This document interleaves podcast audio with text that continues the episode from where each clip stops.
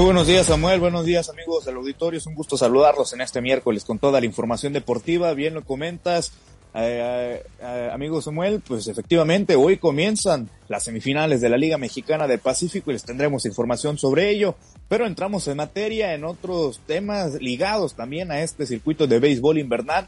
Les platico que pues este pasado martes anunció que el colombiano Elkin Alcalá de los eh, Venados de Mazatlán, pues fue el ganador de la votación para el trofeo Isidro Márquez, entregado al relevista del año de esta temporada 2022-2023 de LMP el lanzador derecho terminó como el líder en el departamento de salvamentos, logrando 20 de 22 oportunidades, dejando una efectividad de 1.57, lanzando para un total de 34.1 entradas en 34 juegos con 31 ponches eh, recetados. Alcalá se alzó como el ganador de la votación con el 36% de los votos para ganar de esta manera pues el galardón. El segundo lugar fue para el zurdo de los Naranjeros de Hermosillo, Luis Márquez con el 34%, seguido de Jake Sánchez de los Águilas de Mexicali con el 12%, se quedó Brandon Conch de los Algoneros de Guasave con el 10% y Samuel Zazueta de los Yaquis Obregón con el 8%,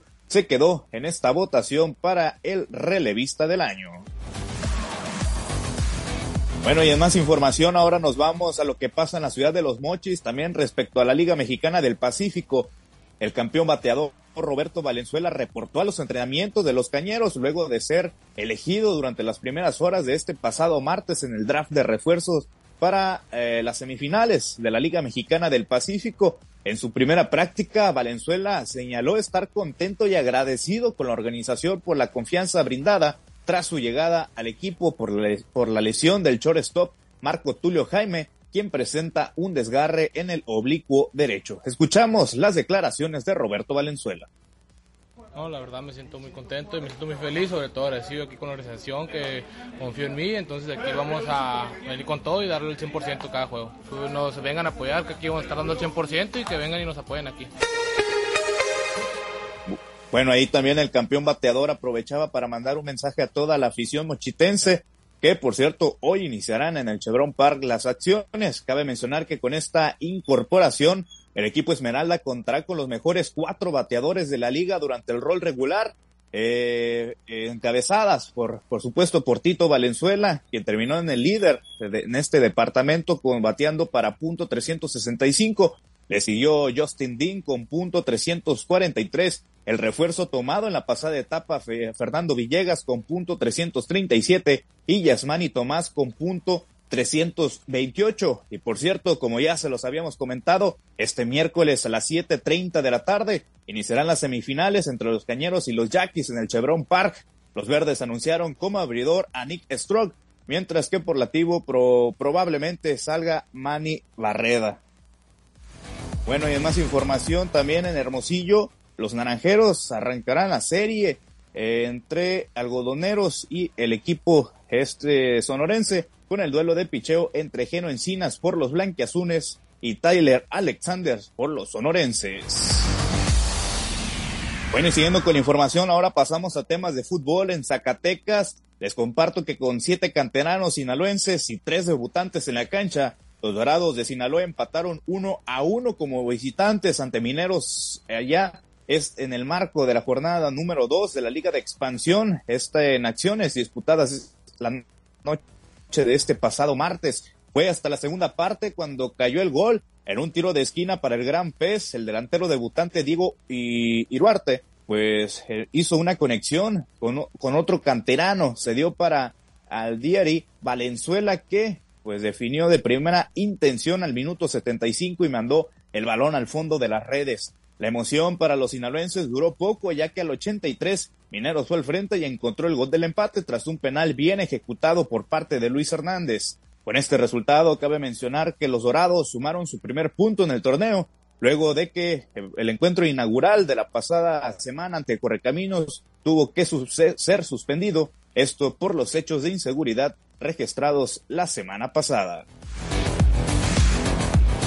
Bueno, y más información respecto a temas de fútbol, el Mazatlán FC realizará visorías en el estado en busca de talentos para las categorías 2007-2008. Será el martes 17 de este mes de enero en la ciudad de Los Mochis. cuando se realicen en la cancha del Pancho Gámez a partir de las 4 de la tarde. Posteriormente, el miércoles 18 se realizarán en Guasave, en la cancha de eh, El Chaleco, a partir de las 3 de la tarde. Y en Culiacán se llevarán a cabo el día jueves 19 en el centro barrio eh, El Toledano a partir de las 3.30 de la tarde. Bueno, ya para finalizar, ahora pasamos a temas de lucha libre, ya pues que se encuentra este deporte en luto. Y es que el día de ayer, pues se daba a conocer por parte del Consejo Mundial de Lucha Libre la confirmación de, a través de su cuenta de Twitter oficial, del fallecimiento del luchador Jesús Toral López, mejor conocido como Black Warrior, a sus 54 años de edad.